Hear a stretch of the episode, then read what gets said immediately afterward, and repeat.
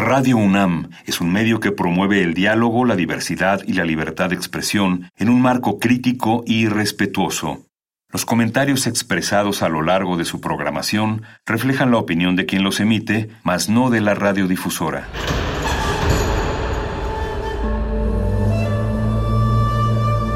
Un templo para la apreciación del ser mediante el sonido. mediante el sonido.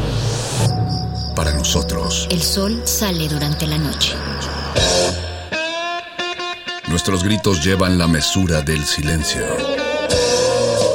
Y el descontento está lleno de baile y risas. A todo, incluso a nosotros, nos resistimos. La universidad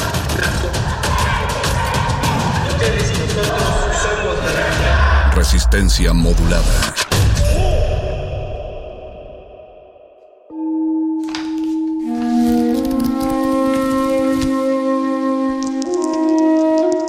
En este sótano la vida es como el Tetris. Si haces algo bien, desaparece. Pero tus errores se acumularán hasta hacerte perder. Hay quien dice que la vida solo te da una oportunidad. Aquí, siempre tendremos otra vida. El calabozo de los vírgenes.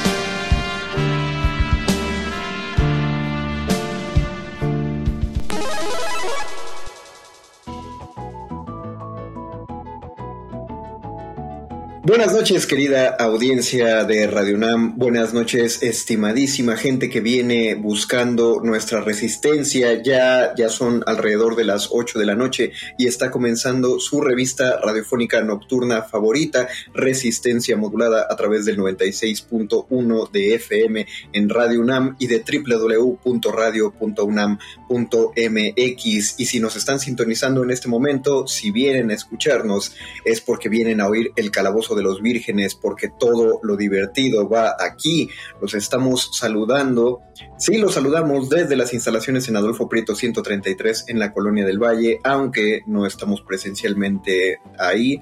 Somos solo una voz. Un día van a descubrir que no somos más que cabezas en frasco, que fuimos creadas eh, in vitro en Radio UNAM para hacer programas para ustedes. Somos entes enteramente radiofónicos pero, pero fuimos programados adecuadamente para generar este contenido. Las dos cabezas que los saludamos esta noche es su servidor, el Mago Conde, y me acompaña nuestro siempre bien ponderado, querido productor y sanador sonoro, Paquito de Pablo. Bienvenido, Paco. Master, un placer, como siempre, un verdadero honor estar aquí en tu.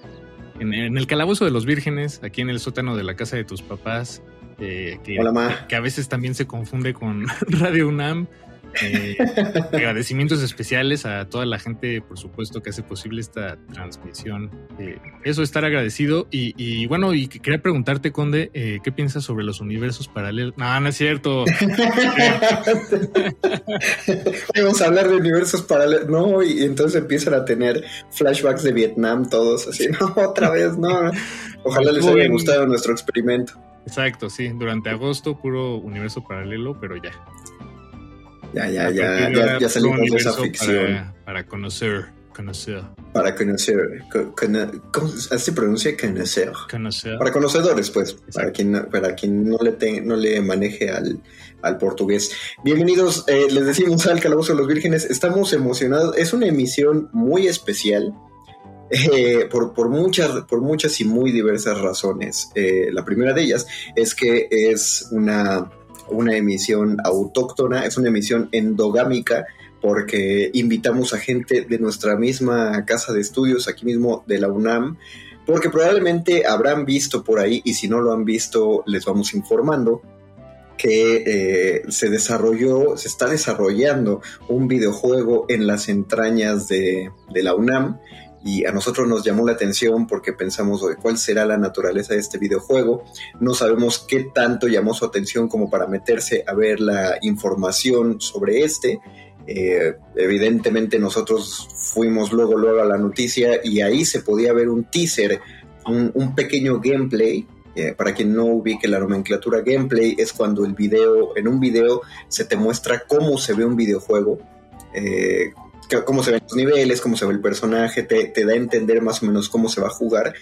Y fue muy sorprendente ver que este juego educativo que se está desarrollando se ve más como videojuego que como educativo. Sin embargo, eh, todo parece indicar que sí tiene mucho, mucho del contenido educativo, es decir, está perfectamente equilibrado hasta lo que, hasta donde nos han, hemos podido ver y nos han podido comentar. Estamos hablando de Yaopan y, pues bueno, hicimos ahí el, el, enlace y pudimos grabar una, una entrevista para, para darles a conocer este proyecto. Como media entrevista alcanzamos a, grabar porque eh, inmediatamente, eh, bueno, ustedes ya lo, escucharán más adelante, pero sí, donde termina la entrevista, justo en ese momento comenzó a sonar la alarma de eh, sísmica la semana pasada, el martes, eh, y pues tuvimos que parar la grabación, ya no pudimos retomarla evidentemente después. Nadie, nadie está en, con los ánimos, ¿no? después de un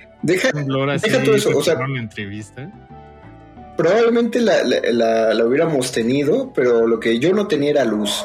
Ah, bueno, Entonces, no, había, no, había, manera en la, que, en la que volviera a entrar, nada más para que se den una idea de con cuánta anticipación hacemos los programas, es decir, eh, hasta donde tengo entendido, ustedes estaban escuchando el último calabozo de los vírgenes que hicimos, eh, estaban oyendo el calabozo y durante el calabozo fue que nos interrumpió el, el sismo 6.9 o 7.1. Nosotros vivimos los universos paralelos. Eh, sí, sí caray. Eso sí se los prometo. Entonces, pues como lo, como lo dice Paco, si de pronto sienten que la, la entrevista se, se, corta de cebollón, eh, pero curiosamente no es lo que Paquito defiende mucho, que fue muy puntual. Estábamos escuchando la, la última intervención. Eh, concluyó muy bien y lo que ya no les vamos a poner en el audio pues fue a nosotros decir, bueno amigos, lo vamos a dejar hasta aquí porque está sonando la alarma y todos tenemos que evacuar, cada uno respectivamente desde sus cabinas de audio, entonces pues, nos tuvimos que ir. Una lástima, como dice Paquito, no había ánimos, algunos no teníamos luz, nos aseguramos, eso sí, de que, de que todo estuviera bien eh, con, nuestros respectivos invitados. Todo salió bien, eh, por suerte. No pudimos regresar a hacer como una despedida tal cual, pero bueno, pues les traemos la información. Como dice Paco, es una media entrevista, pero media entrevista muy completa. ¿eh? Lo que nos habrá faltado serán un par de anotaciones acerca de, de dónde descargar el juego y a partir de cuánto, pero de cuándo, pero nada más. Sí, eh, Yaopan es el nombre del videojuego que está basado en la visión tlaxcalteca de la conquista y se descargará, se podrá descargar de manera gratuita en el celular. Es un juego para celular a partir del 23 de septiembre como parte de los eventos del programa México 500. Eh, bueno, nos platicaron esto y, y, bueno, y bastante detalles más, como de dónde vino la idea, de eh, cómo le hicieron para bajarle la lana a la UNAM. este, no, digo, vaya, porque eso también es, una parte importante de, este tipo de proyectos, ¿no? Vaya, no, bajar la lana eh, en sí, pero... Sí, ustedes saben que lo, estamos diciendo de esa manera, ¿no? Pero lo que nos referimos es que fue un esfuerzo colaborativo de varias partes y que sí contó, y que sí contó con un presupuesto, pues, pues como se debe. ¿Por qué, ¿Por qué hacemos hincapié en eso?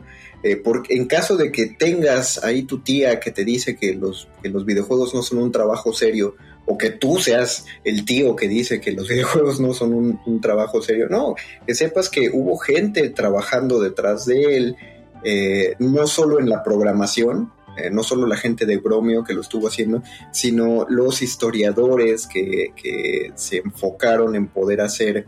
Eh, extraer la información del lienzo de Tlaxcala para convertirlo en una historia y una cosa que van a escuchar hay, dos puntos que les voy a spoilear de la, entrevista, pero bueno, ya los oirán más desarrollados. El primero es que lo que buscaron principalmente, y, lo aplaudo mucho, es que el juego fuera divertido. Y eso, y eso vino, eso vino desde la idea de los historiadores.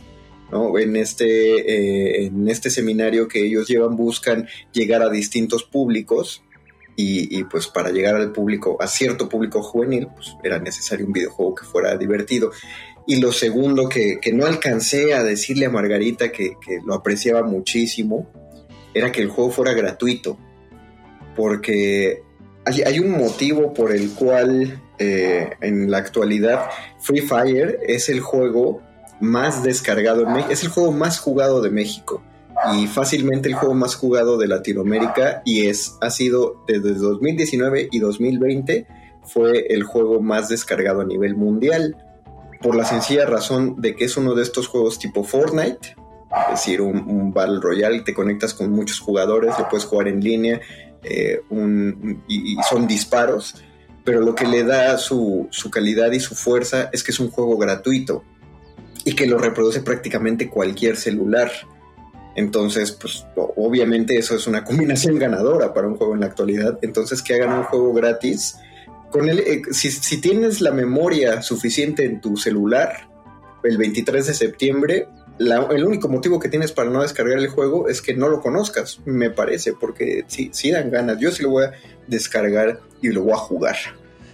Sí, y además el, objetivo del juego, como eh, en, el ámbito académico, educativo, informativo, pues también está interesante en sí mismo, ¿no? y vale mucho la pena eh, comunicar esta otra visión de la, de la, del evento llamado Conquista. Eh, abro comillas y comillas, como, como nos decía Margarita en la entrevista. En fin, hay, hay mucho detrás de este juego. Nosotros felices de, de, que nos hayan cedido su tiempo para esta charla y de compartirlo aquí en el Calabozo de los Vírgenes. Así que todo lo divertido aquí, vamos a escucharlo y regresamos a, a dar nuestras impresiones y últimos comentarios. El calabozo de los vírgenes.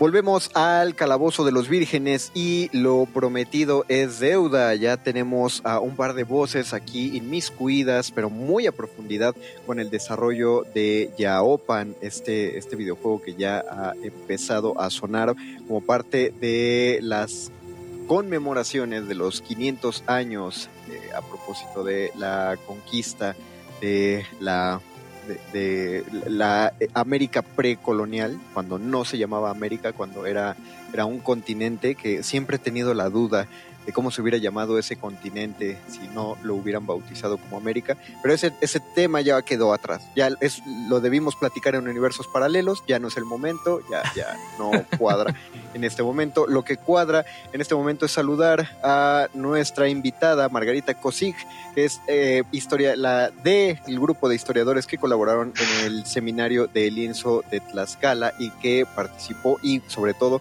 propuso el proyecto de este videojuego. Bienvenida Mari Margarita, ¿cómo estás? Buenas noches. Hola, buenas noches a todas y todos los que nos están escuchando. La noche de hoy seguramente igual de lluviosa. Esperemos, seguramente, eh, seguramente nos está dando ese, ese índice. Y también nos está acompañando Emanuel Castro Flores de parte de Bromio, quienes eh, hicieron posible que todo es, toda esta investigación y este trabajo llegará próximamente a los dedos de la comunidad que quiera eh, introducirse en Yaopan. Bienvenido, Emma, ¿cómo estás? Buenas noches. Hola, ¿qué tal? Buenas noches. Muy bien, muy bien. Aquí, aquí andamos. Es lo importante. Estamos emocionados de, platicar acerca de este proyecto. Eh, sobre todo, eh, yo lo quiero centrar en un punto particular. Digo, vamos a ir a muchas aristas, pero yo lo quiero centrar en esto. Últimamente, bueno, es un tema que lleva básicamente unos 50 años de permanencia, que es el mismo tiempo que llevan los videojuegos existiendo, que es este, este estigma que se tiene en, contra de ellos, no solamente como un, al ser un medio de entretenimiento, al ser algo muy divertido, pues obviamente todo lo que es entretenido y divertido es visto como una pérdida de tiempo, ¿no? Y es visto como algo que pues que, se debe satanizar porque es de no, eso, eso no va a dejarle nada bueno a nadie.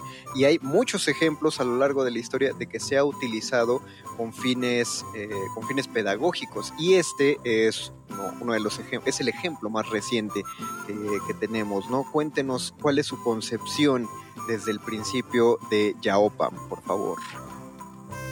Mm, bueno, eh, comienzo yo contándoles que nosotros teníamos un seminario, bueno, tenemos un seminario en el Instituto de Investigaciones Históricas que se llama, como ya, ya bien dijiste, Mario, eh, el Seminario de Lienzo de Tlaxcala.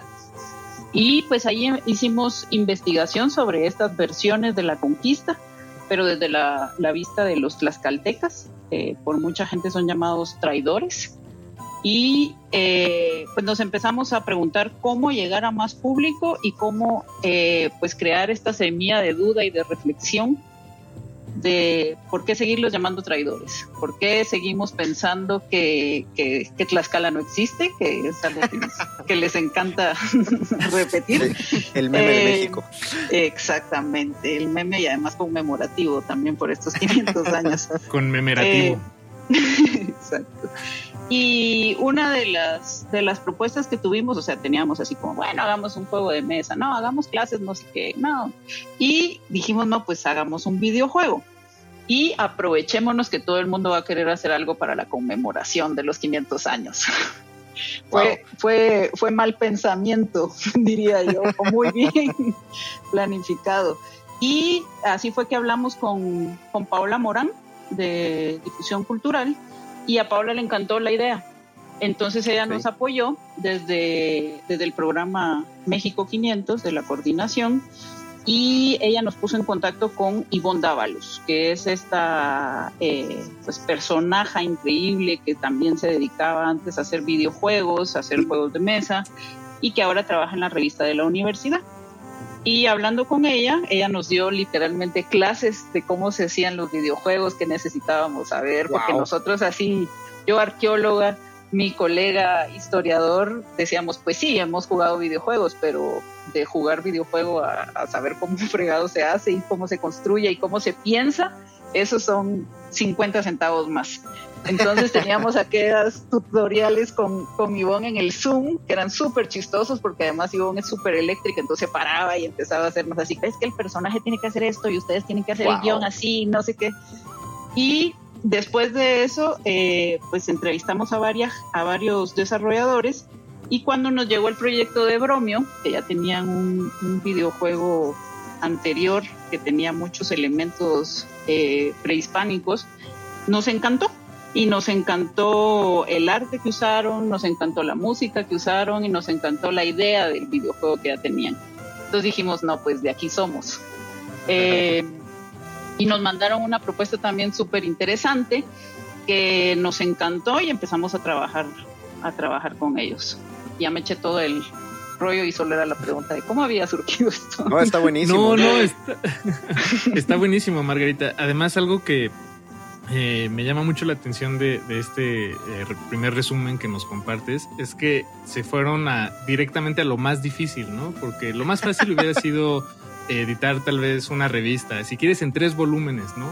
O, tal vez, eh, deja tú eso, tal vez ya poniéndonos un poco exquisitos, un corto, tal vez de un corto de 10 minutos si quieres animado, ¿no? Este, órale, a ver, va a estar difícil, pero no, un videojuego, y eso es algo que, eh, si de por sí eh, el cine es, eh, cuesta trabajo descifrarlo o las producciones audiovisuales, hay personas que trabajamos en ello y, y, podemos comprender más o menos lo que implica, lo que se necesita muy a grandes rasgos, pero en un videojuego creo que la receta sí es completamente distinta, o sea, estamos hablando de cocinar quesadillas y, compararlo con cocinar, este, no sé, un con, con, cocinar con cocinar una quesadilla que se adapte con queso, exacto, ¿no? con queso y que se adapte que se adapte al consumidor en el momento, ¿no? Que en el momento vaya decidiendo cuánto queso y el sabor y el tiempo, pero en el, en mero momento, o sea, un videojuego es una producción audiovisual que va, que va a estar mutando en tiempo real,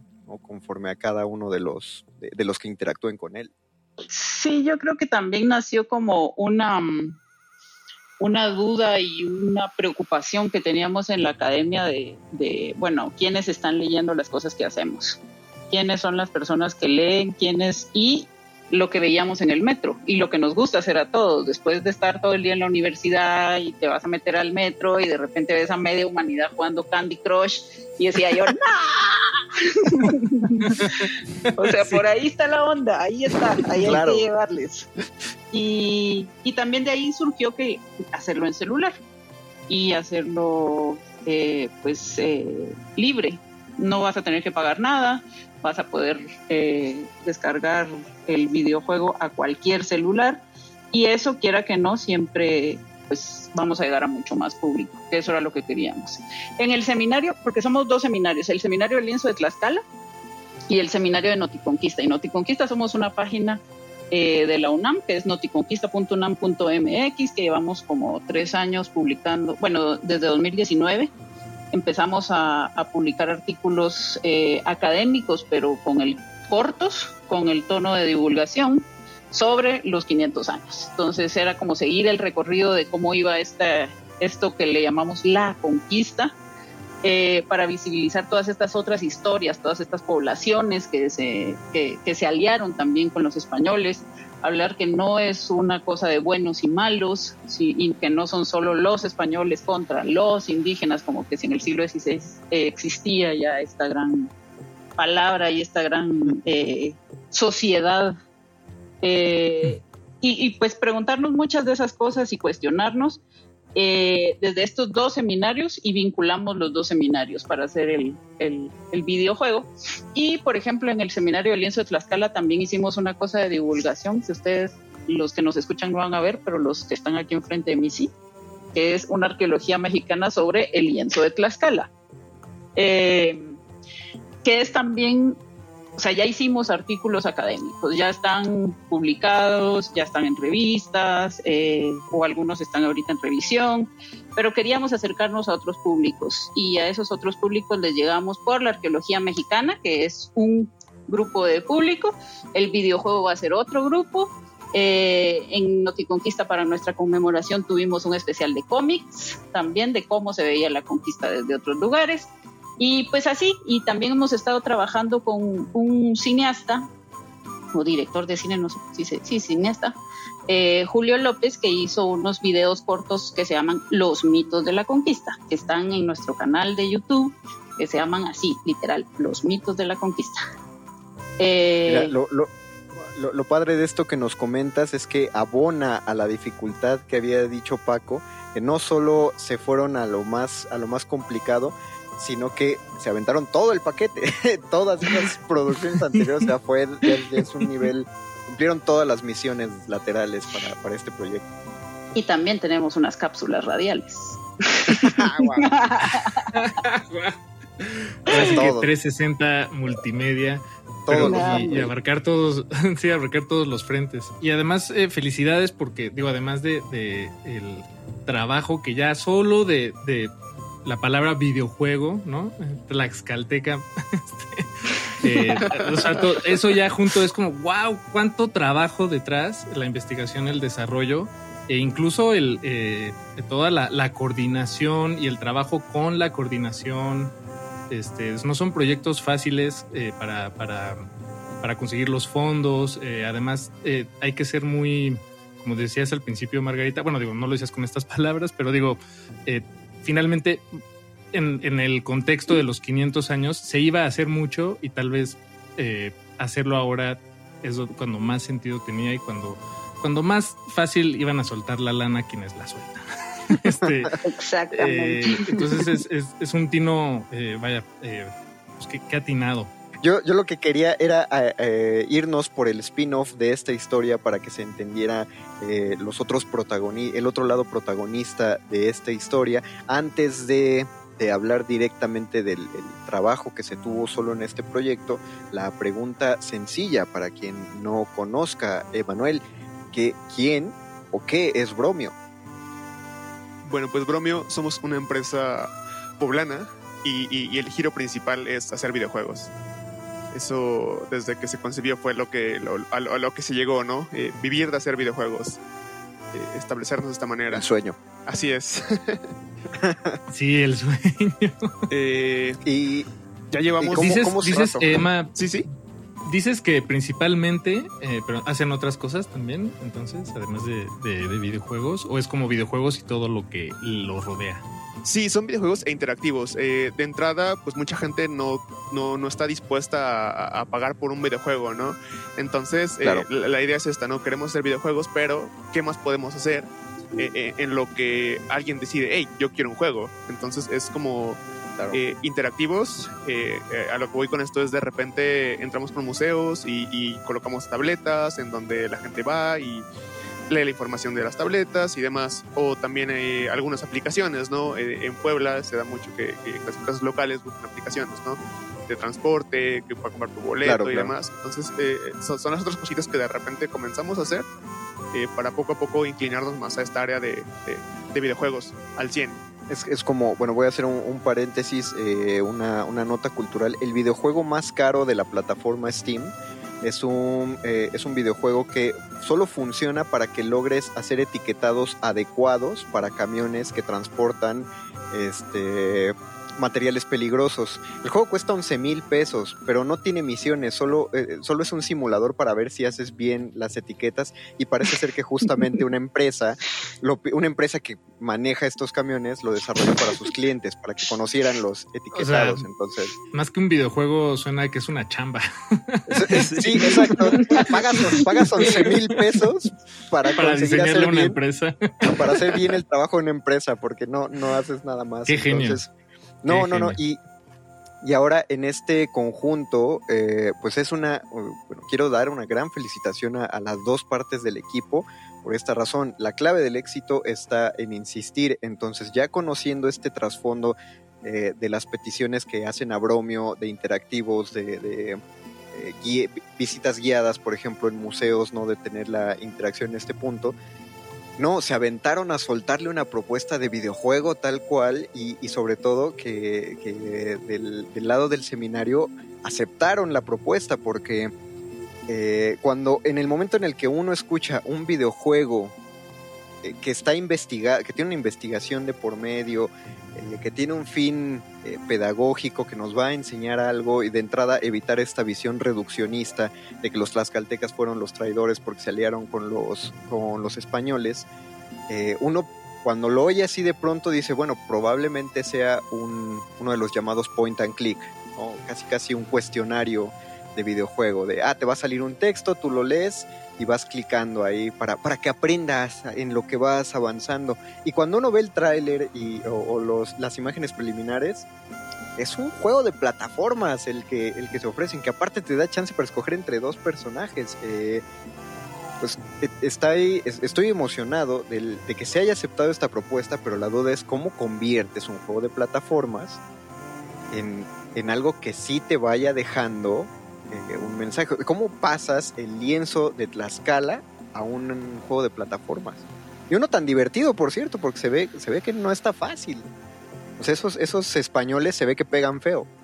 Entonces, ¿cómo, cómo, cómo fue esta, esta este traspasar un documento histórico a un juego de plataformas? Eh, eh, es, es, justo como lo mencionaste. ahorita una ventaja, diría yo, del lienzo es que es un recurso visual tú, lo ves y, de entrada es, todo visual. Son viñetas de, un cómic, básicamente, que vas viendo y te va narrando. Entonces, eh, eh, es un poquito eso.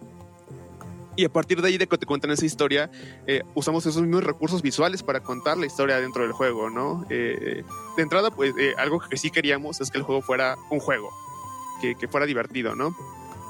Entonces, los demás elementos los vamos metiendo a través de los visuales, ¿no? Que de repente los enemigos al principio son españoles, ¿no? Entonces está muy claro eso a lo largo de los primeros, eh, del primer nivel, ¿no? Y el tutorial. Pero después estos enemigos cambian a los cholultecas, ¿no? Y entonces eh, eh, dices, ay, caray, acá llevo un gran cambio, ¿no?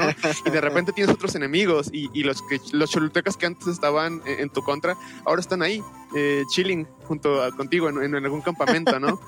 Entonces, mucha de esta narrativa se, se, da visualmente, ¿no? Son, son estos cues visuales que, en dónde estás, hacia dónde vas. Y, y sí metemos diálogo, claro. ¿Por qué? Porque es parte importante, ¿no? Que te dan un contexto hacia dónde vas, hacia dónde estás. Pero no es un diálogo que te abruma, ¿no? Es un diálogo que, encuentras interesante, es un diálogo que te anima a hablar con ellos. Eh, ves personajes y te, te, te, anima a acercarte a ellos y, ver qué están diciendo, ¿no? Entonces, eh, es una mezcla de todos los recursos que estamos utilizando, ¿no? Eh, también un poquito es los modos de juego dentro de los modos de juego tenemos como diferentes variaciones. No es tal cual un plataformero eh, eh, donde siempre es lo mismo, ¿no? De repente hay una sección que sí es muy tradicional, muy plataformera, ¿no? Entonces hacemos este análisis de que estos eh, plataformeros normales tenían como intención de mostrar los caminos que se recorrían, ¿no? Eh, entonces es como, ah, voy viendo eh, de, repente la fauna que había en ese entonces, la flora que había en ese entonces, eh, las edificaciones y demás, ¿no?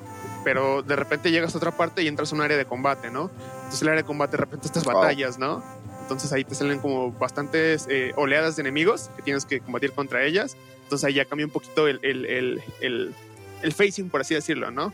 el ritmo del juego y luego de repente avanzas otros dos eh, cuartos y de repente estás en uno de sigilo, ¿no?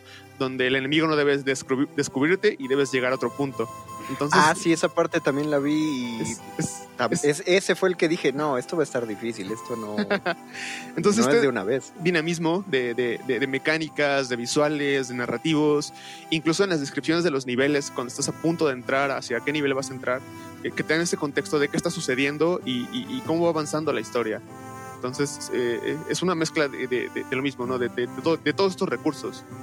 Y, incluso la parte de audio, ¿no? Eh, cuidamos un poco que dependiendo en el área que estés o en el momento en el que estés, suene cierto mood, ¿no? Suene cierta, eh, por ejemplo, no es lo mismo un nivel de sigilo cuando vas eh, huyendo de Tenochtitlán del enemigo que un sigilo de que cuando te vas infiltrando con los enemigos, ¿no? Entonces uno es más activo, uno es más voy a invadir, voy a atacar y el otro es como de, ah, estoy huyendo, están detrás de mí. Entonces eh, eh, es un poquito esta diferencia que queríamos dar, ¿no? Y Margarita, desde el punto de vista académico, ¿cómo fue todo este conocimiento ver que se empezaba a convertir en una en una historia interactiva, en un juego, pues. Bueno, eh, personalmente fue súper impactante.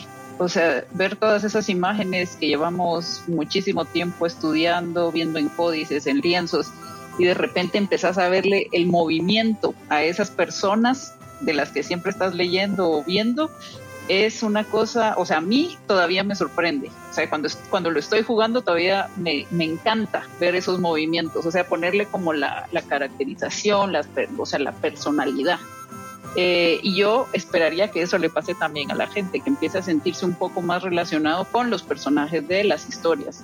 Y eh, porque ese es uno de nuestros objetivos, contar muchas historias. O sea, nosotros estamos contando la historia de Tlaxcala, eh, pero la historia que más no sabemos es la mexica. Entonces esta es otra historia. Y quién quita que en unos años venga la historia otomí. ¿Cómo vieron los otomíes la conquista? Y después, bueno, vamos a ver los de Cholula. ¿Cómo vieron los de Cholula la conquista? ¿Cómo vieron? Y después todas estas alianzas y después lo que decía Emma. Vos vas a ver primero a unos pegándose contra otros y después esos otros se unen también al ejército. Entonces todas esas cuestiones son, son las lograron súper bien Bromeo.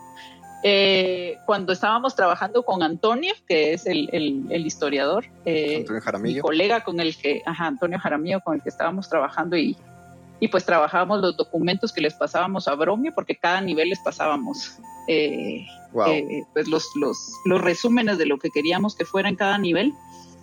era difícil hacer resumen, porque nosotros queríamos que estuviera todo. O sea, les queríamos casi que dar un semestre de clase de cada nivel. ¿Cómo, elegir eso, Margarita? No, horrible. Bueno, gracias al cielo estaba el lienzo de Tlaxcala y desde el principio dijimos, vamos a, o sea, nosotros ya habíamos estudiado el lienzo, lo podemos dividir en ocho, en ocho, en ocho partes, entonces dijimos, bueno, traslademos esas ocho partes a los ocho niveles. Entonces, la historia se va a contar no solo eh, 1519 a 1521 o solo 1521, que es lo que la gente cree, que el 13 de agosto de 1521 se acaba todo. Eh, y dijimos, no, pues contemos toda la historia, desde 1519 hasta 1541, que es la que se cuenta en el lienzo de Tlaxcala. Entonces ahí ya la teníamos ganada, ya no tuvimos que pelearnos con los ocho niveles, pero definir qué, qué se iba a hablar en cada nivel, tomamos como base el lienzo, pero había muchas cosas que el lienzo no nos lo daba, entonces teníamos que ir a buscar a otros documentos eh, o a otros códices.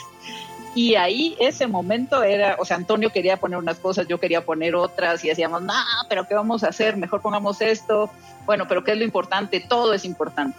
Y ahí los de Broma hicieron un súper trabajo porque nos reuníamos con ellos y nos decían sí a todo. Pero cuando nos entregaban el producto era así un súper resumen y, siempre estaba súper chilero. Siempre decíamos, está increíble, lo hicieron muy bien Y fueron muy pocas veces que les dijimos, ah, bueno, está bien, pero les faltó este detalle. Y normalmente era un detalle el que les faltaba. Entonces decíamos, no, pues eh, ellos ya tienen esa capacidad, gracias al cielo existen y lo pudieron hacer, porque si no, hubiéramos Antonio sale súper, súper aburrido. Claro, porque además, eh, digo esto que mencionas, Margarita, pienso en que, en, en, algo que me decía una amiga historiadora, y es que luego quieres contar, bueno, ella más bien eh, quiere contar, no sé, la historia de Alejandro Magno, y dice, ah, pero para contarte la de Alejandro Magno tengo que contarte a Cleopatra. Y, pero no espera, pero para contarte la de Cleopatra. Y entonces, o sea, en realidad se da cuenta de que para contarte una cosa tiene que contarte todo lo demás. Entonces sí, los, los límites siempre son muy necesarios, este, tanto para el interlocutor como para las, las audiencias, creo. Y bueno, y no se diga a los desarrolladores, me imagino que sería eh, para Bromeo una bromea este, de muy mal gusto. Eh, muy bien. Perdón, es que, no, es que estuvo buenísimo. ¿eh? No, pero sí, definitivamente ahí hablábamos, teníamos, tuvimos otra charla con, con unas compañeras del seminario de lienzo de Tlaxcala que hicieron un juego de mesa que también se los recomiendo, que se llama Aliados 1521, y, y, decían ellas es que necesitamos como un guion, o sea, necesitamos clases de guion para saber qué contarle a la gente, porque no es lo mismo hacer un texto académico que, que, hacer estas vinculaciones eh, con el otro público, y para eso Bromio fue un puente excelente. El calabozo de los vírgenes. Esta, esta entrevista que escucharon se vio interrumpida por el pasado sismo que azotó la Ciudad de México. Esperamos que, todas y todos estén bien, que, no haya pasado mayores, eh, salvo uno que otro ataque de pánico y ataque de nervios que, que sí hubo en todos lados, al menos en la casa de su servidor sí eh, reinó un poquito la, histeria en la colonia, se nos fue la luz un ratote, pero pues, parece ser, eh, viendo las cifras oficiales, que que hubo un saldo favorable, entonces no, no pasó a mayores, por suerte, pero bueno, sí, se vio, se vio interrumpido, qué lástima, pero pues les repetimos que, a partir del 23 de septiembre se va a poder descargar de manera gratuita en celulares, eh, seguramente podrán encontrar, busquen Yaopan, como suena, con Y, eh, sin H intermedia, Yaopan, y seguramente va a estar en la Play Store de Google, es decir, la, la plataforma en la cual descargas tus, eh, tus aplicaciones. Ahora que lo pienso, no, no preguntamos. Yo creo que va a estar tanto para la de Google como para la de iPhone, para el iOS. Y no sé si llegue a estar en la App Gallery de Huawei. Ya saben que ah, Huawei, claro. por, gracias a Trump, tiene que manejar sus propia, su propio distribuidor de aplicaciones. pero pues para ahí busquémoslo, ¿no? Y si no, eh, pues se, bajan un emulador de Google Play para su computadora. Igual se ve ligerito el juego. Sí, fíjate que no les preguntamos eso, tampoco lo, encuentro aquí en la información que tengo a la mano. Sospecho que, o sea, sin, duda va a estar disponible para Android. Quién sabe si para, para las, eh, pues el sistema operativo de Apple. Pero, pero bueno, ya lo, lo averiguaremos el 23, nada más después de asomarse y buscar Yaopan, con Y, Yaopan que, creo que tampoco lo dijimos en la entrevista, pero aquí tengo el dato. El, título ya, el título Yaopan viene del náhuatl Yao, guerra, y pan, locativo, que significa en español lugar donde nace la guerra. Este nombre fue consultado por oh. varias mujeres y hombres nahuablantes nativos y fue elegido por su expresividad en su lengua original y por ser un término que puede ser fácil de recordar y pronunciar en español. El nombre con, con el que se le llamaba lienzo de Tlaxcala en el siglo XVI, que dio vida a este videojuego, era Yautla. Órale, este me va a costar trabajo. Yautlaquiloli. Yautlaquiloli. O Yautlaquiloli. Más bien, tiene la doble L al final, no sé si se pronuncia. Que quiere decir pintura de guerra. Órale. Eso ya no, no lo preguntamos, pero, pero bueno, por lo menos no, no Ahí tienes la duda. Exacto. Oye, pues sí es un nombre poderoso, ¿eh? El lugar donde nace la guerra sí es nombre de videojuego. Sí, claro. Y, qué bueno que tienen. Pero pues lo mismo, estuvo bien elegido, es decir, un, videojuego de una sola palabra siempre pega. Y a mí, a mí me emociona que esta clase de proyectos se, se generen desde la UNAM porque además de que le da, no solo le da la validación al juego mismo, sino le da validación a la, industria del gaming en, México, que es una industria fuerte. Es, es todavía lamentable que, muchos de los desarrolladores tengan que buscar inversión en el extranjero. Eh, la mayoría de las desarrolladoras están en el norte, porque allá hay eh, no me, no me gusta reconocerlo, pero pues es cierto, allá hay modelos de negocios fuertes, entonces es más fácil que, empiecen a conseguir eh, como apoyo, pero hay, juegos que ya están allá afuera y que nacieron de ideas y de programadores mexicanos, ¿no? En Steam pueden ustedes encontrar el juego de Mulaka, eh, Mulaka estuvo, no sé si todavía tiene el descuento, pero tuvo un 50% de descuento estos últimos días y, además eh, para un juego de computadora 250 pesos, que es su precio regular, no es, no es excesivo, pues, y es un juego, imaginen un Legend of Zelda, pero un Legend of Zelda chido, un, Breath of the Wild, pero, pero con temática este, de, pueblos originarios mexicanos. Y esa misma, esa misma desarrolladora, Lienzo, está, eh, está pensando en sacar para 2023, bueno, ya están en trabajos para sacar en 2022 o 2023 el de Aztec Forgotten Gods. Eh, igual es un juego que incluso ese juego ya va a llegar a Xbox, va a llegar a PlayStation. Eh, ah, no sé, habló nada de Nintendo Switch. Sí, pero está, es multiplataforma, o sea, se va a poder jugar en PC en Xbox y en PlayStation. Se ve buenísimo el juego, también búsquenlo.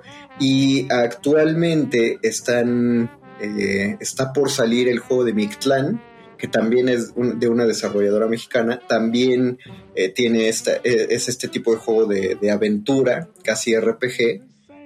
Y, y, van con todos los muchachos que están desarrollando Mictlan, porque hace poco salió la noticia de que tomaron la imagen de un youtuber mexicano muy popular en el gaming para hacer a uno de los personajes. Si ustedes han visto el canal del Fede Lobo, van a reconocer que Fede Lobo va a ser un, personaje y si no han visto al Fede Lobo, los invito a verlo. Pues la verdad, de entre los youtubers mexicanos que, hay, me parece que él es, él es bastante acomedido, es bastante gracioso, es un buen generador de contenido. Yo me alegré mucho de que, de que Fede Lobo sí fuera un, un personaje. Y aparte, soltaron el comunicado de prensa de una manera muy bonita, eh, que basta de que se considere que el peor, a mí, el peor enemigo de un mexicano sea otro mexicano. Aunque entre mexicanos siempre hay esta, esta competencia cuando se está haciendo un trabajo tan grande como un videojuego. La gente de mi clan dice, no, pues invitamos a este, este muchacho que aparte hace reseñas de películas y de videojuegos para que sea parte de esto y ya eso le da mucha proyección también al juego va a ayudar en su lanzamiento. Mi clan va a estar para 2022. Bien, suena súper bien, eh, muy antojable. Y, y, ahora sí, que sí está antojable. No, bastante. Y, y, ahora que mencionas eh, como el interés en, traer estas eh, pues, mitologías mesoamericanas a, este tipo de narrativas, hay una serie que está disponible en Crunchyroll que se llama Onyx Equinox. Es una serie ah, estilo, estilo anime, pero está hecha en la, producción es mexicana y, de Estados Unidos. Y justo cuenta eso, son historias eh, como con, personajes que son de esta mitología mesoamericana, sobre todo eh, dioses eh, aztecas y mayas, bueno, deidades, por así decirlo, ¿no? Tal vez eso también ya hay que poco a poco cambiarle el nombre a eso, ¿no? No eran como dioses. Exacto.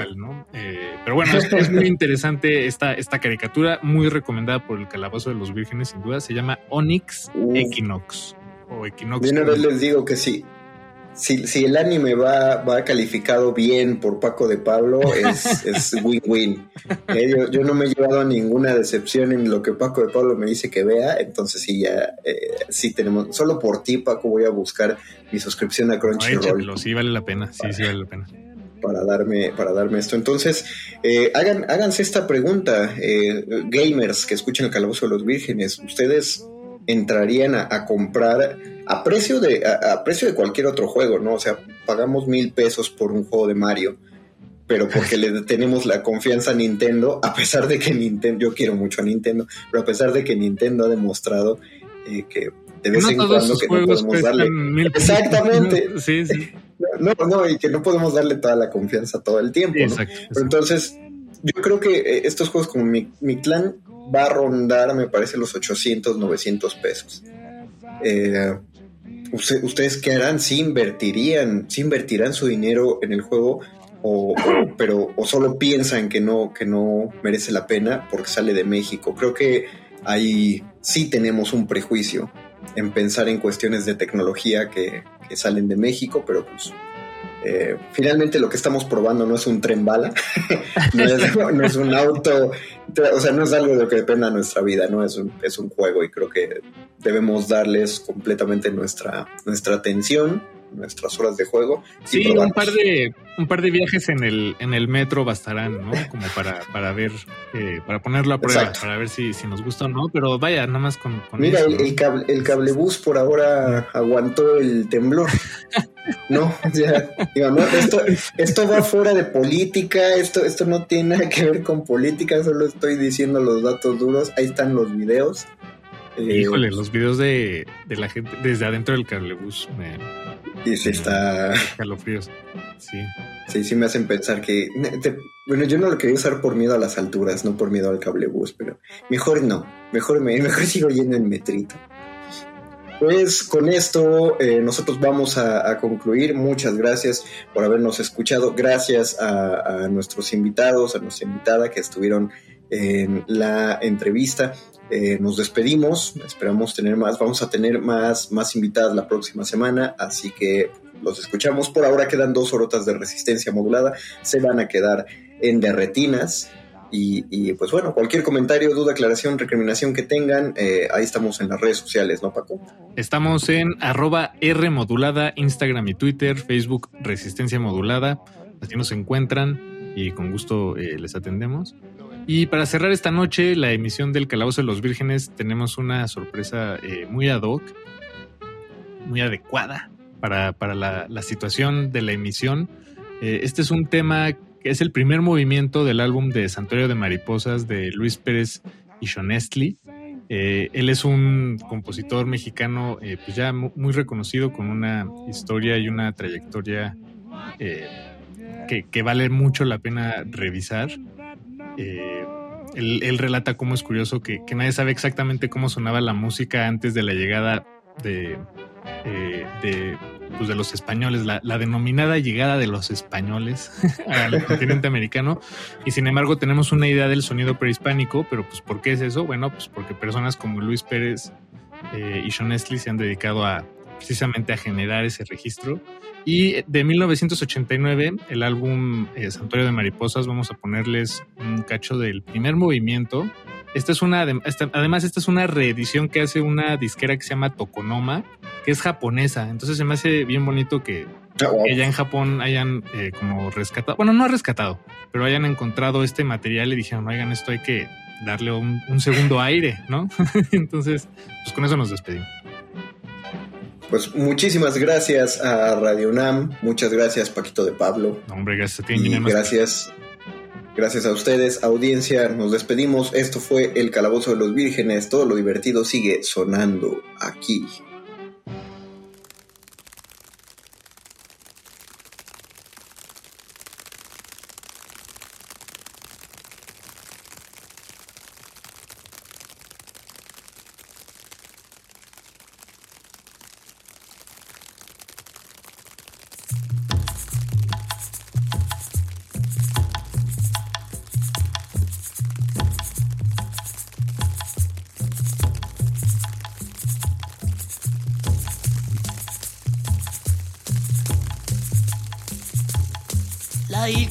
Pipeltien die okotaxlakin.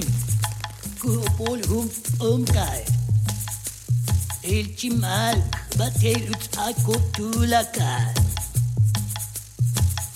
Elchimal batel utakotulakai.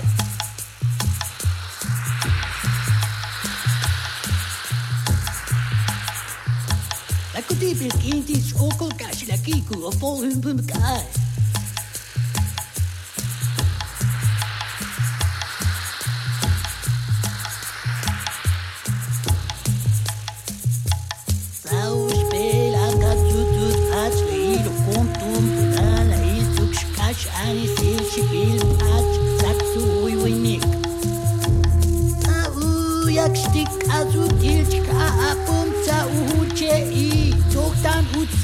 kabir atsikulakal umuktiya ahulon chiti olama u u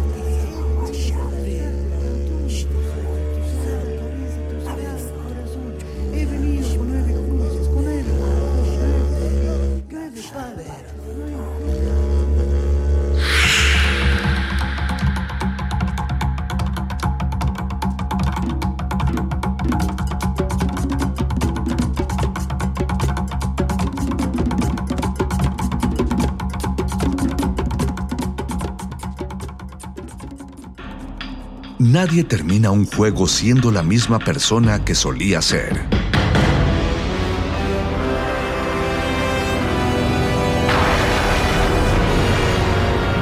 Seamos alguien más.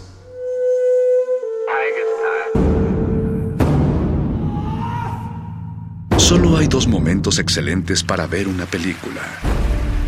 El primero fue hace 20 años, en su estreno. El segundo gran momento es hoy. De retinas. De, retinas.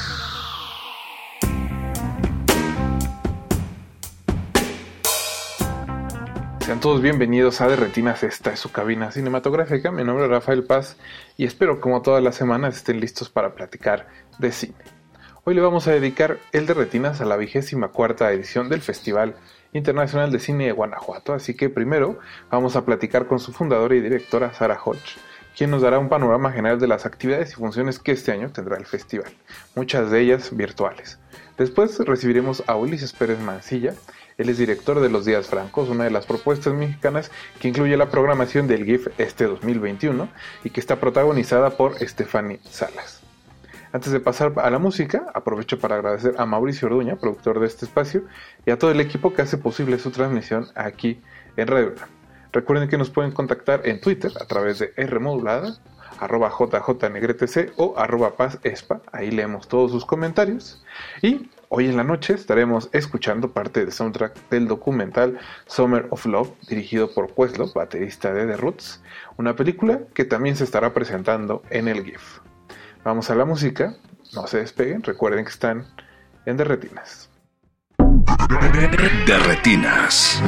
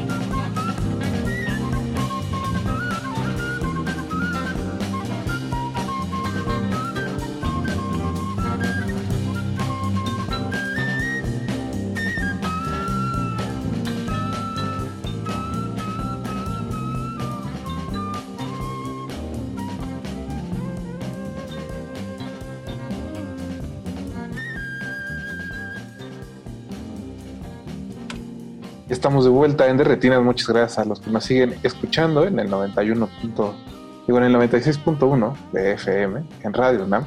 Y como les comentaba al inicio del programa, vamos a estar hablando con Sara Hodge. Ella es directora del, del Festival Internacional de Cine de Guanajuato, que en unas semanas, más bien en unos días, va a empezar su vigésima cuarta edición. Sara, buenas noches, ¿cómo estás?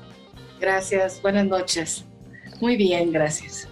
Sara, pues primero me da mucha alegría saber que el Festival de Guanajuato sigue este año con sus actividades y que sobre todo pues vienen cosas nuevas que siempre le caen bien a un festival. Cuéntanos un poco cuáles serán pues las nuevas dinámicas que tendremos este año en el, en el GIF. Claro que sí. Pues el festival es del 17 al 26 de septiembre. arrancamos el día 17. Todo, todo digital. Eh, vamos a empezar eh, con lo digital como para que todo el mundo agarre la onda, cómo usar este, este plataforma de streaming, cómo bajar y ver tus películas, eh, la oferta cinematográfica que estamos ofreciendo. Habrá charlas, habrá encuentros online, Facebook Lives, Instagram Lives, este, varias actividades online. Puedes empezar a crear tu avatar también para el mundo virtual, que este año en el tema de virtual pues sí es un, es un espacio mucho más ligera, que esperamos que más computadoras puedan alcanzarlo, más eh, con un internet normal, no tienes que ser gamer para entrar y, vivir este lado del festival, que es un mundo virtual por avatar, que tiene conferencias, tiene talleres, tiene diversas actividades está en una playa, hay fiestas, hay conciertos, los avatars bailan muy bien, hay chelas este, virtuales y, un ámbito social que igual no lo podemos hacer presencial, pero lo vas a tener en el mundo virtual. Vamos a estar en tres ciudades. Sí, dime, dime. Sí, vamos a estar en tres ciudades, vamos a estar en León, en San Miguel de Allende y en Irapuato. Inauguramos en León, Guanajuato el día 18. Eh, con, como cada año, las historias de Guanajuato, el proyecto de identidad y pertenencia, arrancamos en la mañana con estas películas. Tenemos varios eventos y encuentros. Tenemos siete sedes en el campus de, de Fórum Cultural, son tres teatros, está el museo, eh, están las esplanadas, estamos también este, en los jardines atrás con Cinema Picnic y cruzando la calle tenemos los Cinemex. Entonces todo está en un espacio contenido, va a haber food trucks para que puedas ir al cine, comer, ir a una conferencia, tomar un café, volver a ir al cine y quedar en el campus todo, todos los tres días de Marco Festival. No me digas que está temblando. No, más bien eh, ha estado fallando la luz de, donde vivo desde que, desde que tembló, pero esperemos que, aguante en esta llamada con, contigo, Sara. Disculpa. Muy bien, muy bien. Y bueno, en, en León vamos a inaugurar con el homenaje a Ernesto. Este, seguramente sabes que perdimos a nuestro cofundador y codirector por tema de COVID en el mes de febrero, entonces este festival está dedicado a él todos los, todos los días del festival y vamos a inaugurar con homenaje a Ernesto su carrera, su vida, sus aportaciones al cine, al festival de cine y va a ser una alfombra roja gala con la película inaugural. Y la película inaugural este año es Swan Song, eh, película de Tom, Todd Stevens, y Tad va a estar en el festival con nosotros para presentar la película. Es una película que se presentó en Sundance con mucho éxito. Es, es una maravilla de película, nos gusta a todos, es muy divertida. Y el actor principal es Udo Kier. Udo va a hacer una conferencia magistral también. Udo es un actor alemán que ha trabajado en Estados Unidos por muchísimos años y ha trabajado con los directores más importantes de nuestros tiempos en el cine internacional, entonces está padre que lo, lo tenemos también con nosotros.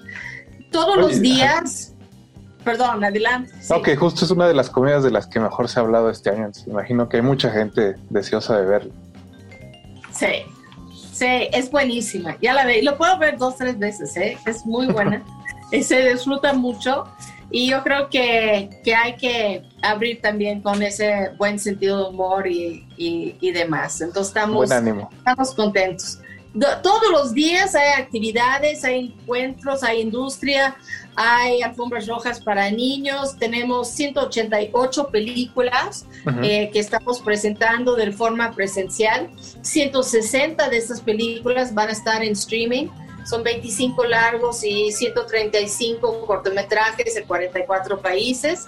Entonces, sí tienes que agarrar tu agenda y ver qué puedes ver presencial, qué puedes ver online, este, qué puedes ver en León en San Miguel o en Irapuato, los programas no se dupliquen, cada, cada sede tiene sus propias películas, sus propios invitados, sus propias actividades. Su, experiencia particular.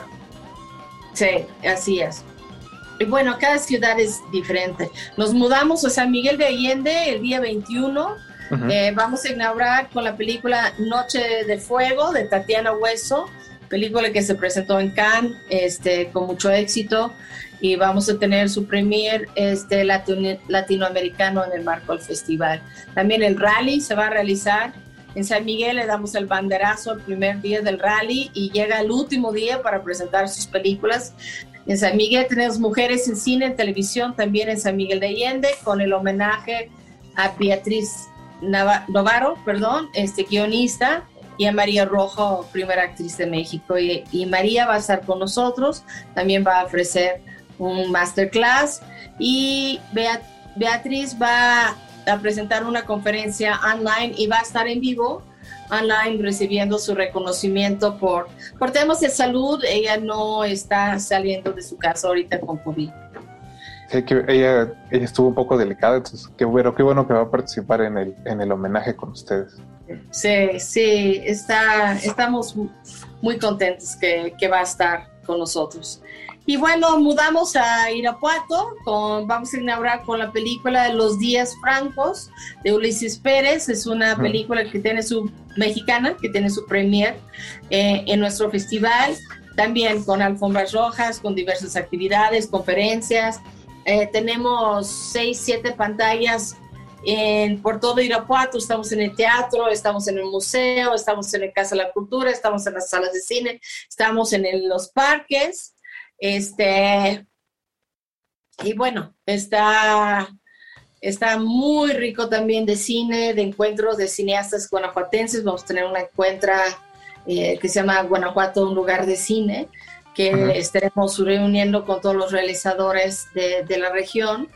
Y, y, bueno, es, podemos estar aquí todo el día revisando las películas y los documentales. Yo los invito a, acercar al festival, acercar a la página web que es gif.mx. Ahí van a encontrar toda la información de todas las películas, los horarios y, cómo participar en el festival. Sara, nada más una pregunta, parece que antes de irnos. Eh, la, gente que va a estar viendo, digamos, como la versión online del festival, también en la misma página de gif.mx es donde podrán ver las películas. Ahí es donde está. Ahí te vas a gif.mx, ahí está el acceso al streaming. Nada más te tienes que inscribir. Todo el festival es gratuito, desde presencial, desde el streaming y también el mundo virtual. También el acceso al mundo virtual también está en gif.mx. El programa también presencial y online está ahí. Y síguenos en redes. Ahorita estamos sacando toda la programación, estamos sacando los trailers de las películas, estamos sacando mucho material en video, eh, estamos explicándoles cómo va a funcionar festival. Estamos en Facebook como Guanajuato International Film Festival, estamos gif.mx en Instagram, igual gif.mx en, en Twitter y igual en este TikTok. Entonces ahí nos puedes seguir. Eh, mucho de durante lo presencial también pasa todo el festival online. Los grandes eventos presenciales lo vamos a hacer live feeds online también, entonces puedes ir a las inauguraciones, puedes ir a las alfombras rojas, este, todo va a estar en vivo. No hay pretexto para no checar todas las actividades que tiene el Festival de Guanajuato este año, Sara. Pues muchas gracias y mucha suerte con el festival. Gracias a ti, muchas gracias. Vamos a ir un corte y regresamos. Recuerden checar todas las actividades del GIF en gif.mx. Regresamos. de retinas.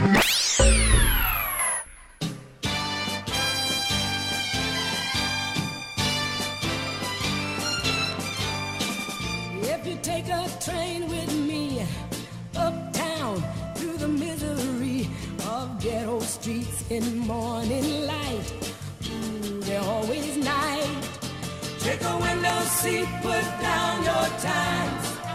You can read between the lines. Just meet the faces that you meet beyond the window's pane.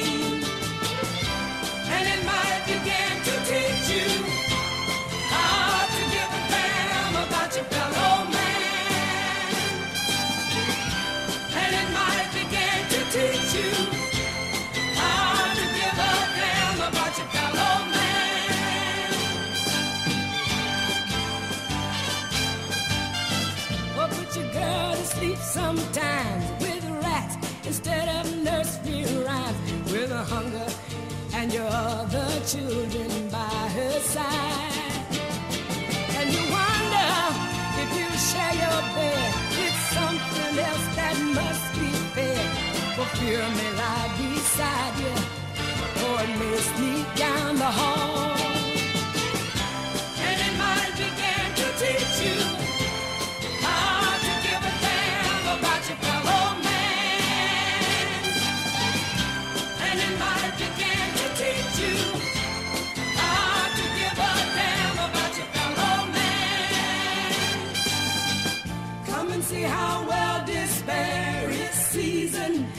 By the stifling air. See our ghetto in the good old sizzling summertime. Before the streets were all on fire, the flames like timbers leaping high. Suppose you lived there all your life, do you think that you would mind?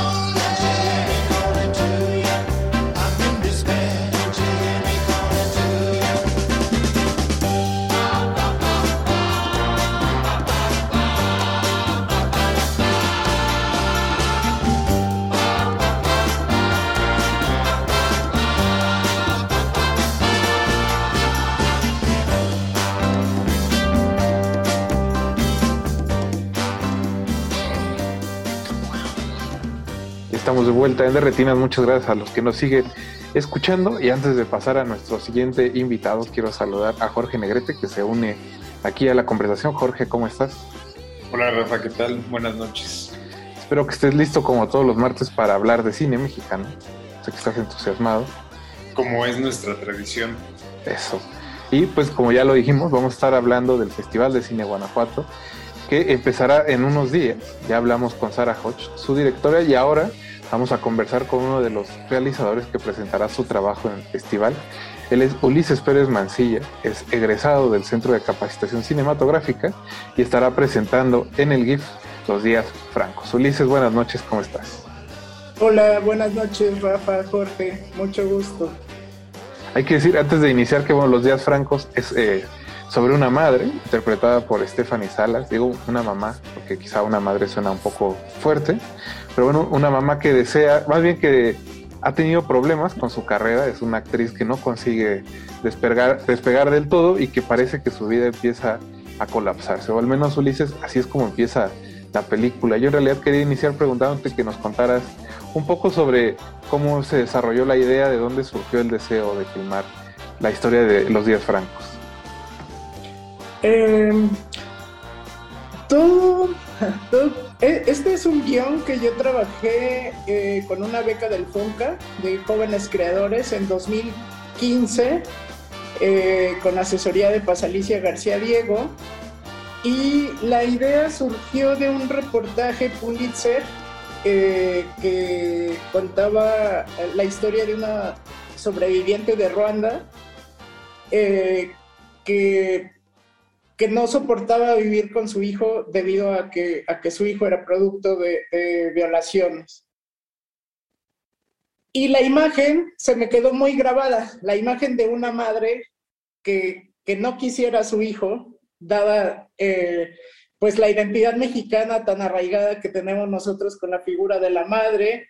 Eh, y entonces empecé a trabajar con, con, esa idea, o sea, deseché todo el contexto de, del país, ¿no? del, reportaje, partí de cero y empecé a contar la historia, o sea, eh, desarrollar simplemente a partir de esa idea de qué pasaría que una madre de pronto no se sintiera a gusto con, con su maternidad, ¿no? Eh, y comencé a trabajarlo teniendo en mente una, a una actriz, un personaje que fuera una actriz, me gustaba mucho eso. Eh, esta es mi ópera prima, pero yo tengo ya un poquito más de 15 años trabajando en el medio cinematográfico.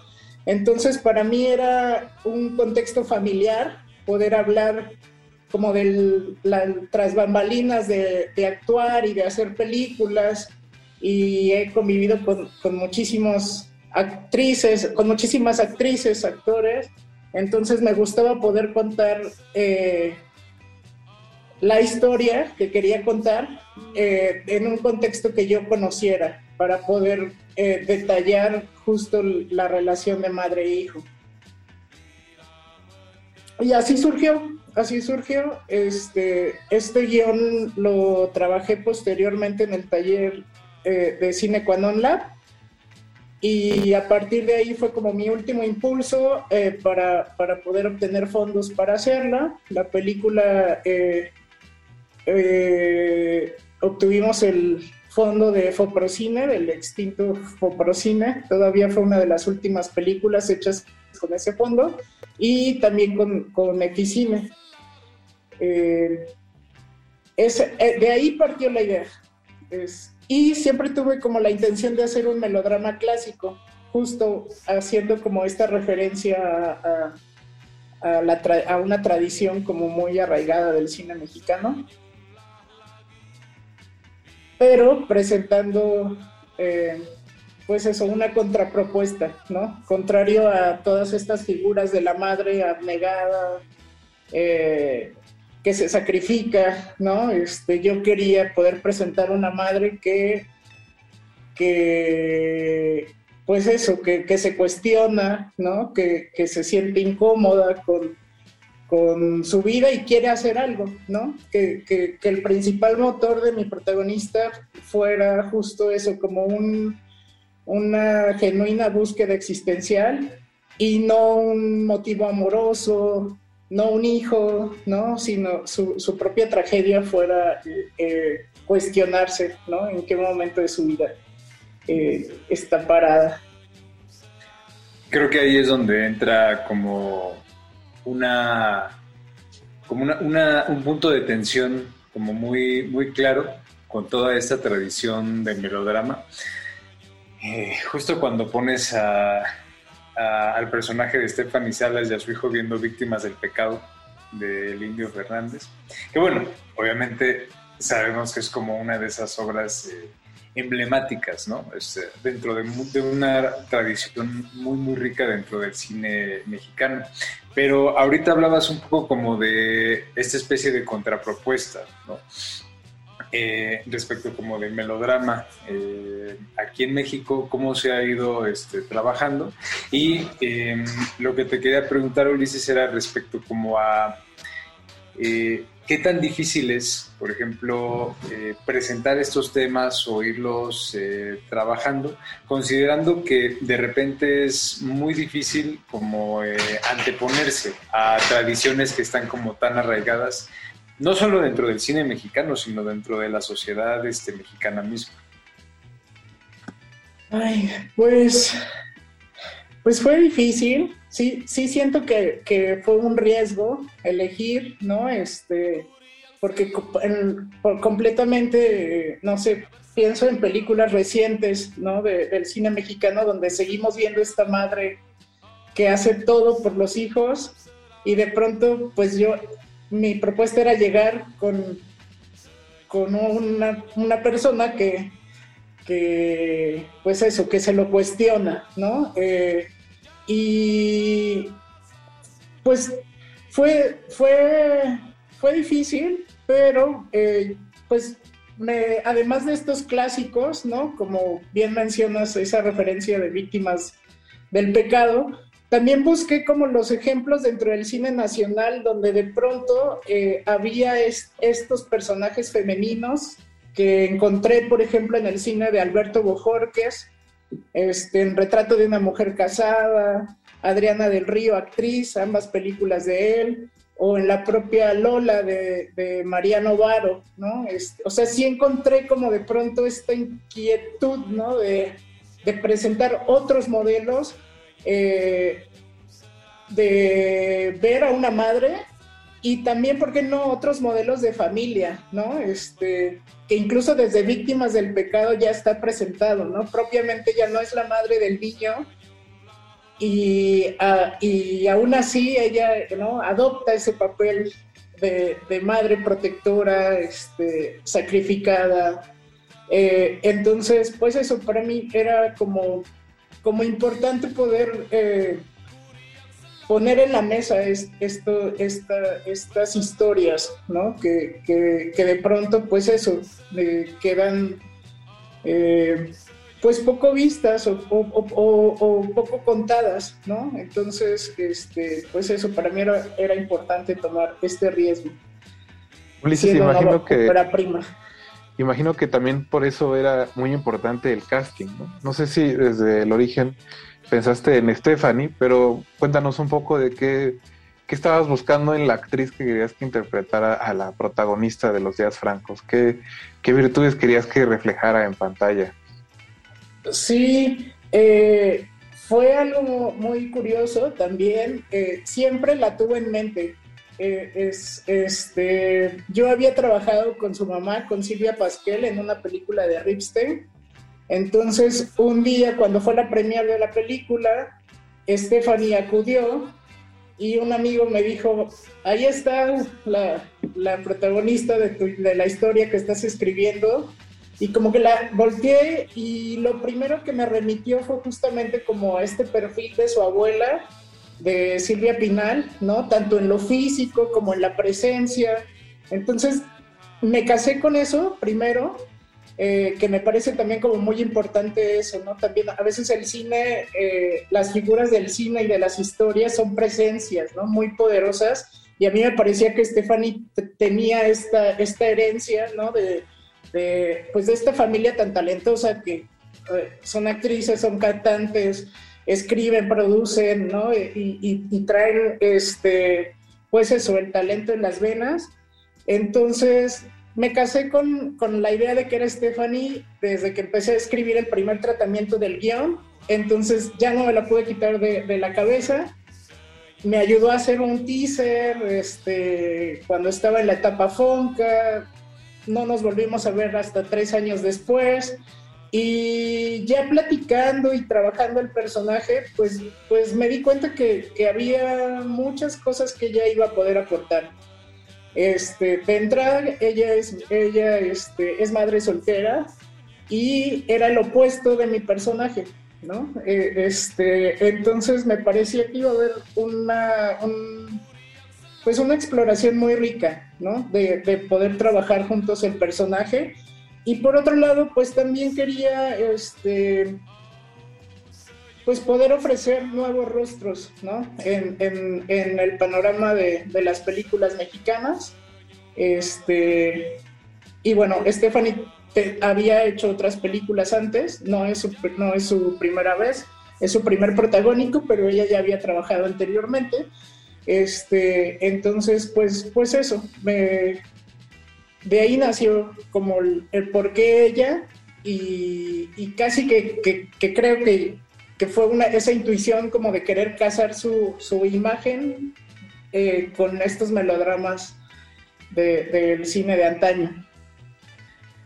Fíjate que justo como continuando en esa, en esa línea, cuando la gente escucha como melodrama o piensa en melodrama mexicano, eh, generalmente se asocia como a una serie de, de situaciones como hiperdramáticas, muchas veces como muy extremistas, hasta cierto punto tremendistas, pues porque es parte como de la, de la costumbre, pero en la película de los días francos, eh, hay como también una inversión respecto como a ese ritmo, ¿no? Respecto como a esas decisiones. No hay situaciones como tremendistas, no hay un juicio sobre ninguno de los personajes, sobre las decisiones que van tomando como en ningún momento. Y al contrario, es como em, una, una parte como muy serena, ¿no? Como una especie como de emoción distinta que quizá no se había tocado mucho. Eh, en el cine mexicano, particularmente como en el género melodramático. ¿no? Eh, esa decisión respecto como al ritmo, respecto como a, bueno, quizá no tanto el ritmo, sino más bien como a las situaciones que pasan a nivel narrativo, era algo que también estabas pensando, fue algo que surgió mientras estabas filmando, porque por lo que dices fue como un proceso de distintas etapas, que la historia se fue transformando en distintos puntos, pero creo que algo muy... Eh, quizá como muy... Eh, que resalta mucho de la película es justo eso, que en ningún momento sientes que hay un juicio sobre ninguno de los personajes. Sí, eh, sí, se fue transformando y creo que, un poco todo, todo se fue encaminando debido a que eh, yo lo que quería era, por ejemplo, la historia que estoy contando, por lo general, ¿no? En las películas de Hollywood, en las películas del cine mexicano, en otras, empieza donde termina la mía. Es decir, eh, eh, esta búsqueda del hijo, ¿no? Este, por la madre ausente, es, es como el, o sea, como que hay más de eso que de esto otro. Entonces, yo lo que quería era poder contar por primera vez la historia de una persona que toma una decisión como esa. Y eh, eso, para mí funcionaba más poder, pues eso, contarlas sin, sin aparentemente motivos, ¿no? Sin, más que la vida sucediéndoles.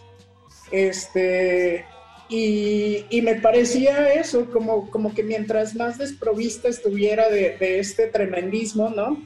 Eh, me parecía mucho eso, por ejemplo, eh, que, que, hay una cuestión como que normalmente se retratan las cuestiones sociales muy polarizadas, ¿no? Este, es, los ricos son muy ricos y los pobres son muy pobres y estas clases medias que en realidad no son clases medias, ¿no? Somos pobres con deudas, tarjetas, este, eh, departamentos embargados, es decir, que, tenemos cinco trabajos, ¿no? Para subsistir, etcétera.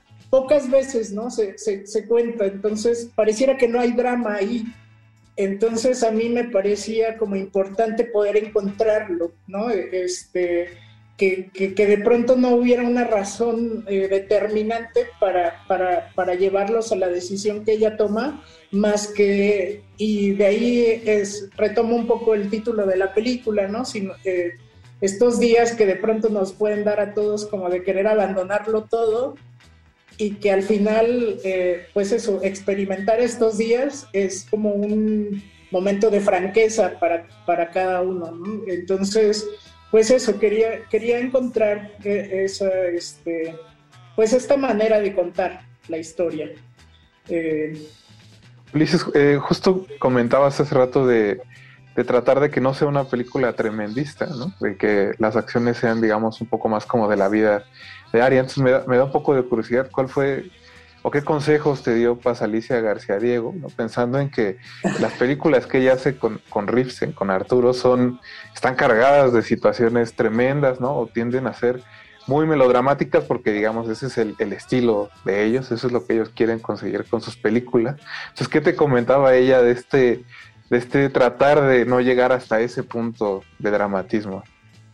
Eh, pues fue fue un, fue muy grato, la verdad, trabajar con, con, Pasalicia. Además de, ser mi asesora en la escritura de guion, he trabajado en tres películas de, ellos, de Ripstein y de Paz, entonces, eh, pues eso, la conozco en el set, la conozco. Y fue muy curioso porque cuando yo llegué con mi primer tratamiento, este, me regresó a reescribirlo por completo, ¿no? Y, justo ese primer tratamiento estaba repleto de melodrama. Entonces me dijo así de, tienes que bajarle a, 10 rayitas de, de, Libertad Lamarque, ¿no? Y yo dije, si Paz me dijo eso, este, Hay que hacerle caso, ¿no? Es, eh, ¿no? sí, total. Entonces, yo, por ejemplo, pues ya tenía un primer tratamiento y al, esto del FONCA, que son como tres etapas, durante un año, a la, siguiente, a la segunda etapa regresé con, pues eso, con un tratamiento reescrito, ¿no? Este, por completo, me alejé de la idea del reportaje que les contaba, ¿no? Este, y, y yo creo que también fue muy, muy enriquecedor trabajar esta, esta película a la par, pues de, este movimiento, ¿no? Que, que, ha surgido, ¿no? De este, yo me acuerdo que igual también estaba escribiendo el último tratamiento cuando surgió todo lo del Me Too, y, este, los señalamientos a Harvey Weinstein, y, bueno, y de ahí hasta lo que sucedió ayer, o sea, tanto mundial como nacional. Entonces, pues siempre traté de estar como muy sensible, ¿no? A, a, moldear y a modificar lo que quería contar, pues eso, para poder entregar un personaje complejo, genuino y digno, ¿no? De, de, de la época.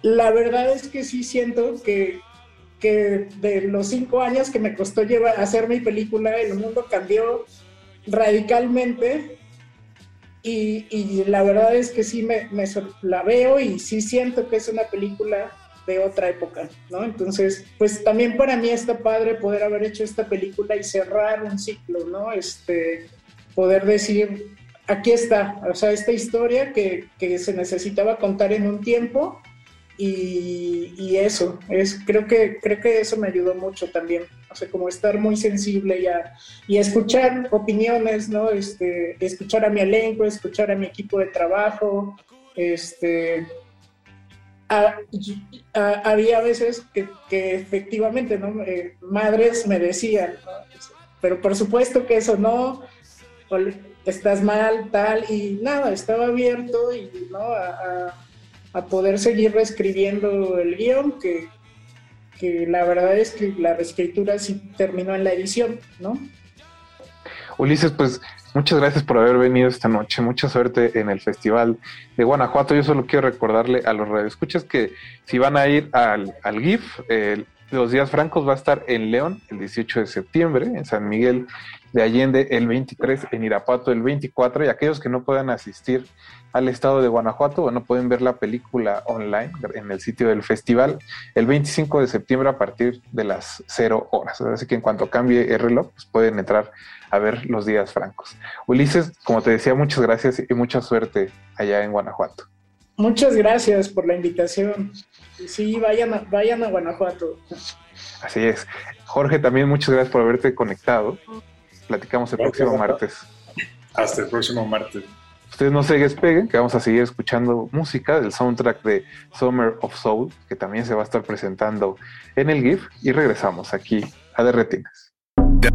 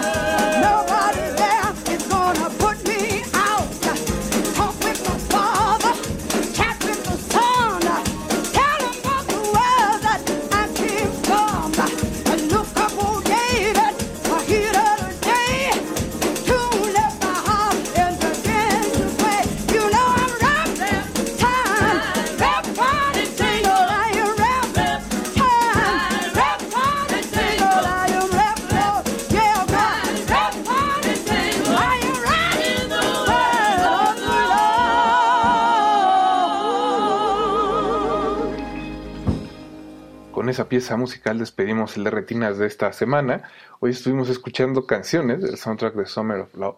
El playlist fue Uptown de The Chamber Brothers, Chain of Fools de Herbie Mann, Give Me a Man de Staple Singers, Don't You, Calling me, Don't you Hear Calling Me de The Five Dimension, Oh Happy Day de Edwin Hawkins Singers, Grab, Tight and Tangle de Gospel Redeemers, Sing a Simple Song de Sly and the Family Stone y Backlash Blues de Nina Simone. Muchas gracias a, Sara Hodge y a Ulises Pérez Mancilla que nos acompañaron esta noche. También a Jorge Negrete que pasó a practicar con nosotros como cada martes. Y a Mauricio Orduña que se encarga de producir este espacio. Y a todo el equipo de Radio UNAM en el 96.1 de FM que hace posible su transmisión. Mi nombre es Rafael Paz y no olviden que tenemos una cita la próxima semana para hablar de cine aquí en Derretinas. Hasta luego.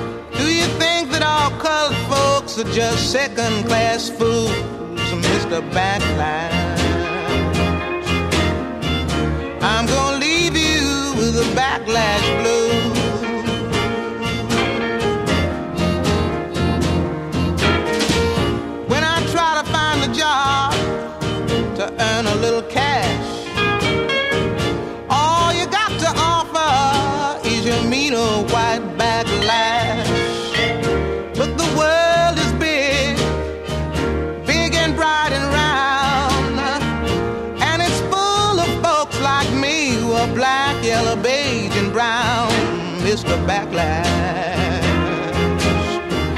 I'm gonna leave you with a backlash blue.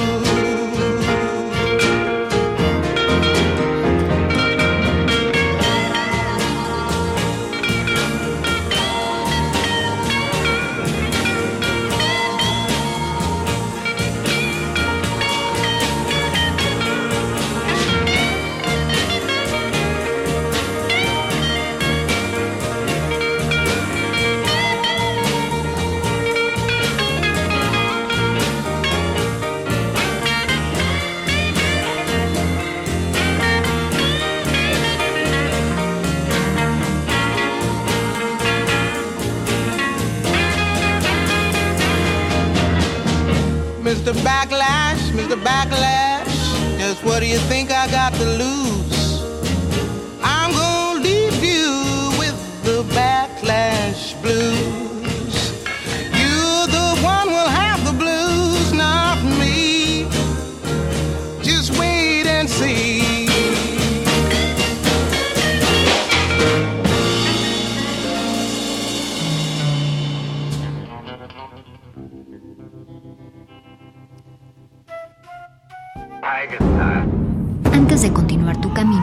Recuerda, no hay películas sin defectos. Si los buscas, te convertirás en crítico de cine. De retinas.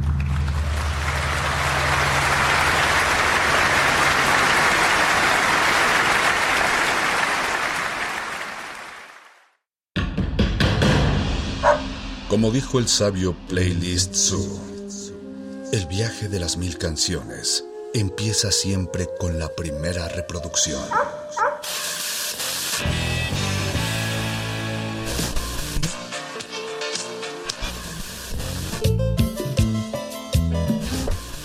A continuación, un maestro te abrirá la puerta de su lista de reproducción.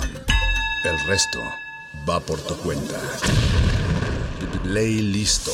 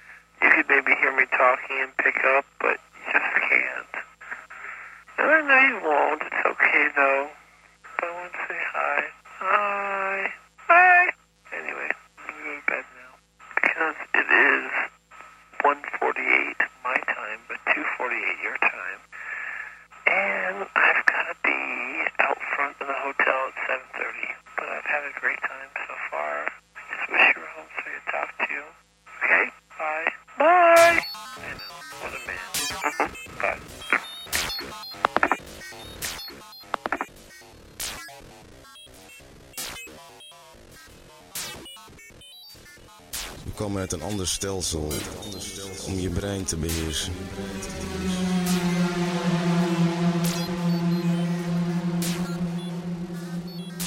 We zijn van een andere planeet gekomen om met je hersenen te puzzelen. En als we die weer in elkaar gezet hebben, blijft er niks over.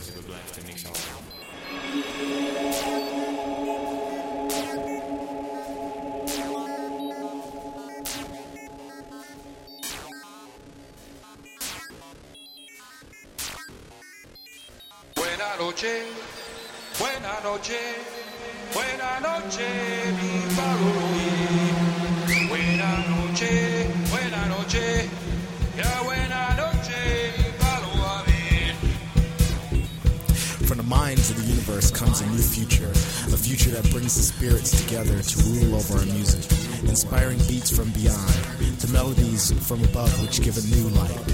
A light guided by Sun Ra, Miles, Blakey, Coltrane, a light that guides his brothers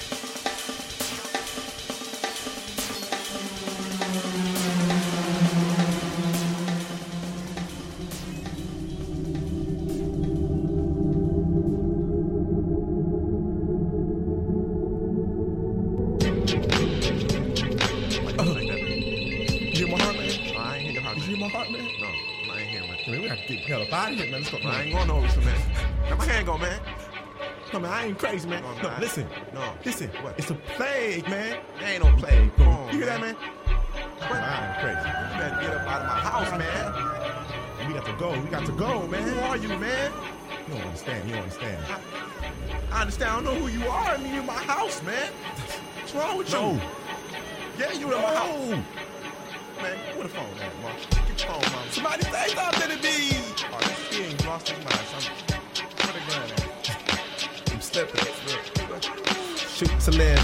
die. I wonder what it's like when the ocean line meets the sky. Millennium. Yo, millennium.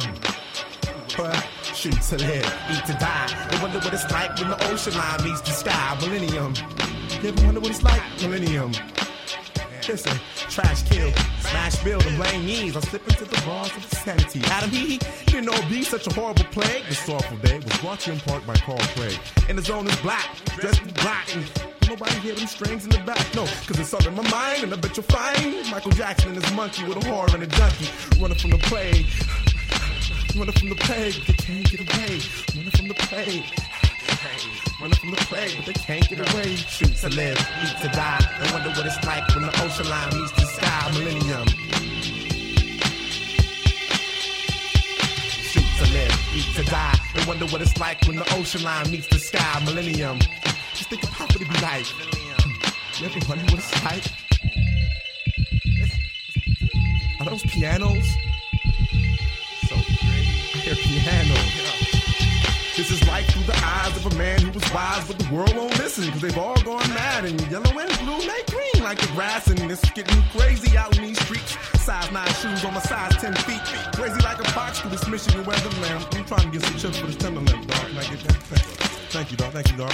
One day I'm gonna write a song that shows you what I mean when I say that yellow and blue make green because the grass won't grow. Yo, thank you for the chips. Can I about an ice cream sandwich? Yeah, please. Please, man, I'm asking you nice, man. Shoot to live, man. Eat to die. You know what it's like? I know what it's like. You don't understand me. Shoot to live, eat to die. They wonder what it's like when the ocean line meets the sky. Millennium. Let me get a bite, dog. Millennium. Shoot to live, eat to die. They wonder what it's like when the ocean line meets the sky. Millennium. Millennium. All right, we got it. That's cool. I got these chips. To live, eat to die. You ever wonder what it's like? Man, you better give me a bite, man.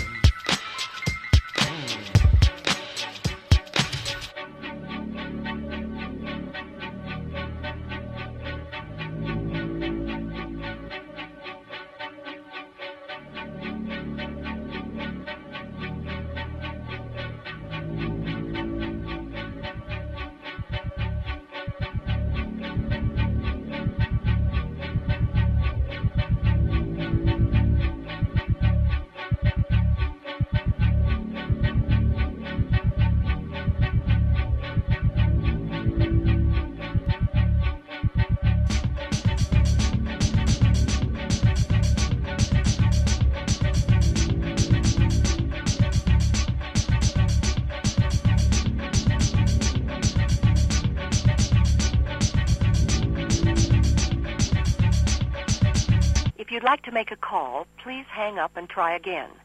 If you need help, hang up and then dial your operator.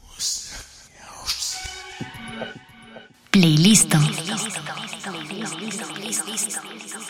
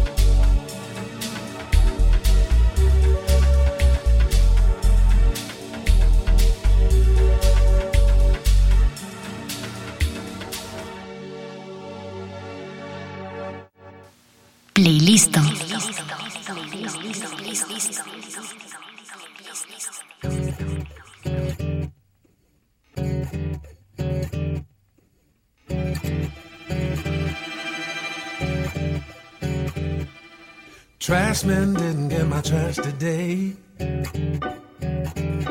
Oh, why? Because they want more pay. Buses on strike want to raise and fare. So they can help pollute the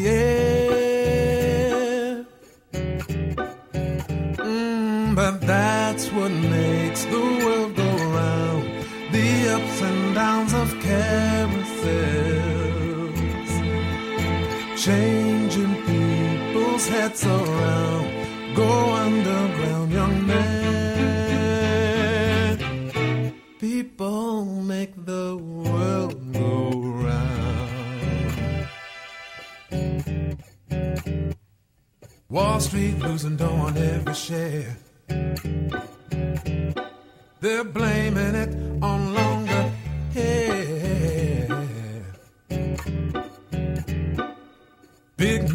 rocking in the easy chair on a fat cigar without a care. But that's what makes the world go round the ups and downs of care.